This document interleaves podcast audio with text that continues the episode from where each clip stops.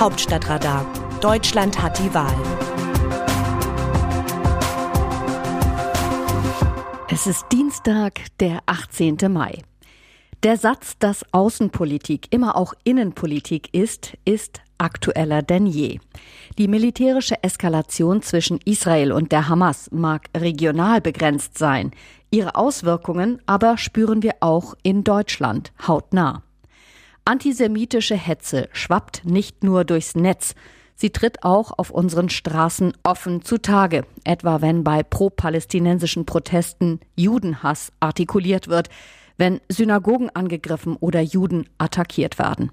Dass es häufig arabischstämmige Einwanderer sind, die ihrem Israel-Hass freien Lauf lassen, zeigt, dass die Außenpolitik bei diesem Konflikt gleich doppelt gefordert ist.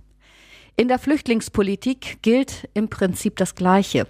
Die Kriege in Syrien, Irak, Libyen oder Afghanistan haben gezeigt, dass Deutschland unmittelbar betroffen ist, wenn Konfliktparteien irgendwo auf der Welt zu den Waffen greifen. Die Zeiten, in denen Auseinandersetzungen auf anderen Kontinenten lediglich die deutschen Exportaussichten für die betreffenden Regionen tangierten, sind vorbei.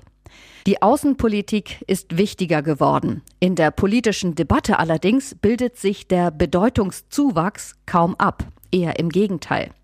Im Wahlkampf verstärkt sich dieser Effekt für gewöhnlich. Die Kampagnenplaner setzen lieber auf Themen wie Klima, Wirtschaft oder Arbeit als Internationales. Das war nicht immer so. Noch im Jahr 2002 konnte Gerhard Schröder mit seinem Nein zum Irakkrieg eine Wahl gewinnen. Und in den frühen Jahren der Bundesrepublik spielten Westintegration und Ostpolitik eine zentrale Rolle bei der Ausgestaltung der politischen Lager. Auch heute werden entscheidende Fragen verhandelt. Kann die Europäische Union reformiert werden? Wie entwickelt sich das Verhältnis von Deutschland zu den USA weiter? Wie das zu Russland? Und die vielleicht wichtigste Frage, wie soll der Westen auf die Herausforderung durch China reagieren, das nicht nur unsere Werte- und Wirtschaftsordnung, sondern auch unser gesamtes Staats- und Regierungssystem in Frage stellt? Selbst Polit-Junkies dürften sich schwer tun, die Positionen der Parteien zu diesen Fragen wiederzugeben. Das mag mit der Komplexität der Materie zusammenhängen. Es hängt aber auch daran, dass den Parteien charismatische Außenpolitiker fehlen. Wer wird nächster Außenminister oder nächste Außenministerin der Bundesrepublik? Die Liste möglicher Bewerber ist kurz. Amtsinhaber Heiko Maas SPD ist in seinen Ministerjahren blass geblieben.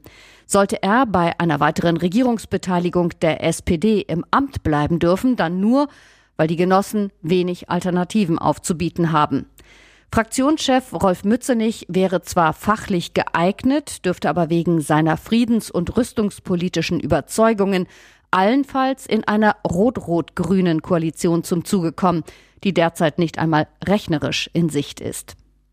In der Union gibt es schon traditionell wenig profilierte Außenpolitiker, was damit zu tun hat, dass das Auswärtige Amt in der Regel von einem der kleineren Koalitionspartner besetzt wird. In der Rolle des Juniorpartners war die Union bislang nie. Sie könnte sich aber nach der Bundestagswahl unvermittelt darin wiederfinden. Sollte es so kommen, würde an Norbert Röttgen, dem bisherigen Chef des Auswärtigen Ausschusses, wohl kein Weg vorbeiführen. Bei den Grünen machte sich Cem Özdemir nach der Bundestagswahl 2017 Hoffnung auf das Ministeramt, musste diesen Traum aber mit dem Ende der Jamaika-Verhandlungen beerdigen. Seitdem kümmert sich der frühere Parteichef um die Verkehrspolitik.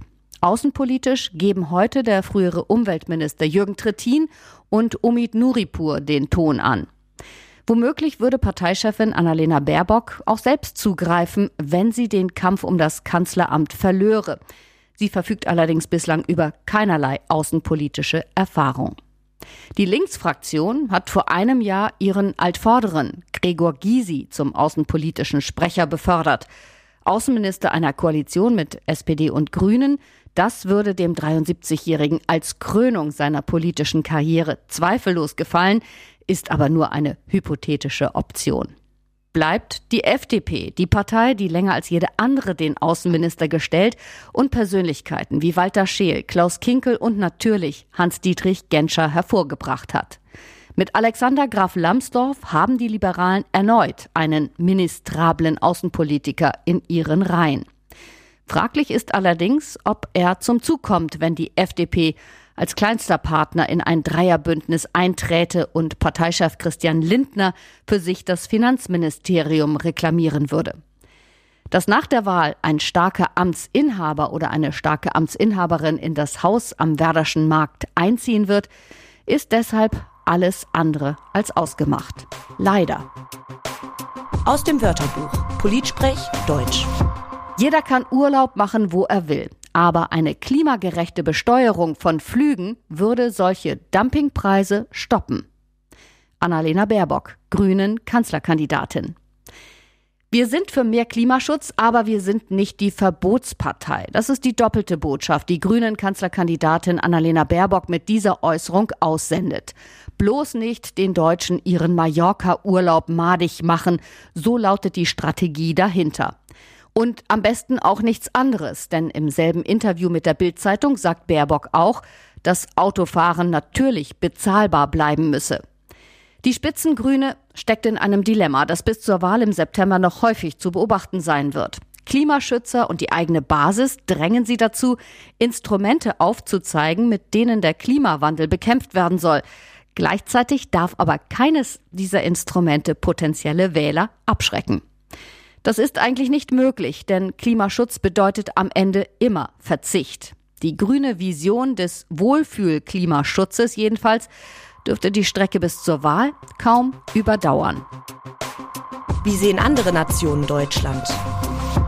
Die spanische Zeitung La Vanguardia kommentiert die Chancen der Grünen bei der Bundestagswahl im September. Die Sache des Umweltschutzes erhält durch die Sensibilisierung für die Klimakrise Auftrieb und stärkt damit auch grüne Parteien Europas. Ohne Zweifel ist Deutschland das europäische Land, in dem die Umweltschützer den größten Einfluss haben. Vor der Bundestagswahl deuten Umfragen darauf hin, dass die Grünen und die CDU-CSU in etwa gleich stark werden könnten. Aber bis zur Wahl kann noch viel passieren. Die CDU könnte an Boden gewinnen, obwohl ihr Kandidat Armin Laschet in den Umfragen schlecht abschneidet. Es bleibt also abzuwarten, ob es weiterhin so gut laufen wird für die Grünen wie bisher und ob die Deutschen, die dazu neigen, auf Stabilität und Kontinuität zu setzen, den Sprung wagen und der Umweltpartei an der Wahlurne ihr Vertrauen auszusprechen. Klar ist aber, dass die deutschen Grünen heute eine Partei der Mittelschicht, eine Partei der Ordnung sind. Sie sind offen proeuropäisch und setzen auf eine stärkere Integration der EU. Sie gehen in den Wahlkampf als eine Mitte-Links-Partei und präsentieren sich als Kraft, die in der Lage ist, das Land zu führen, das die größte Wirtschaftsmacht Europas ist. Den Zürcher Tagesanzeiger beschäftigt das Parteiausschlussverfahren der Grünen gegen Tübingens Oberbürgermeister Boris Palmer. Das aufmerksamkeitsökonomische Geschäftsmodell seiner Ich AG ist so simpel wie wirkungsvoll. Palmer provoziert erst, wiegelt später ab, sei gar nicht so gemeint gewesen und geht dann zum Angriff auf seine Kritiker über. Er sei selbst Opfer eines intoleranten Meinungsklimas, werde ausgegrenzt, nur weil er nicht sage, was man von den Grünen erwarte. Genial daran ist, dass der Querulant immer gewinnt. Erst die Aufmerksamkeit, dann das Lob der politischen Gegner und die Kritik der eigenen Partei. Schließlich die begehrte Opferrolle als verfolgte Minderheit im eigenen Lager.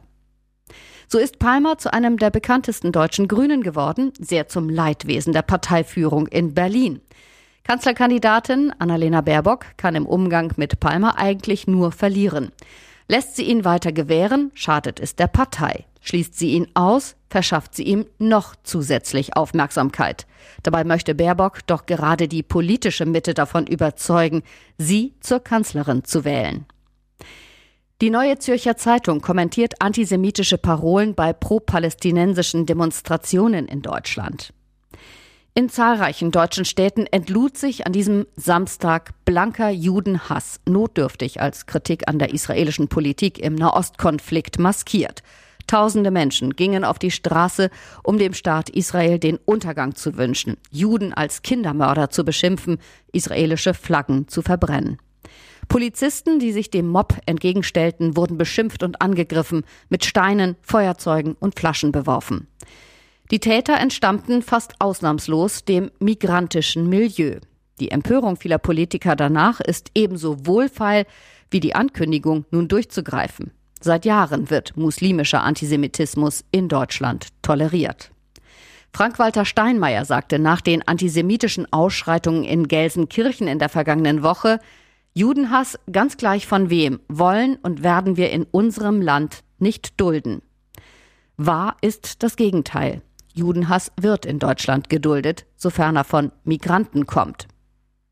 Das Autorenteam des Hauptstadtradars meldet sich am Donnerstag wieder. Dann informiert sie meine Kollegin Eva Quadbeck über Neuigkeiten aus Wahlkampf und Politikbetrieb. Bis dahin alles Gute, bleiben Sie gesund. Text Andreas Niesmann, am Mikrofon Christiane Hampe. Sie möchten uns Ihre Meinung zu den aktuellen Themen und Diskussionen in diesem Newsletter mitteilen oder möchten Sie Lob, Kritik und Anregungen mit uns teilen? Schreiben Sie uns gern eine E-Mail an hauptstadt-radar.rnd.de. Wir freuen uns auf Ihre Nachrichten.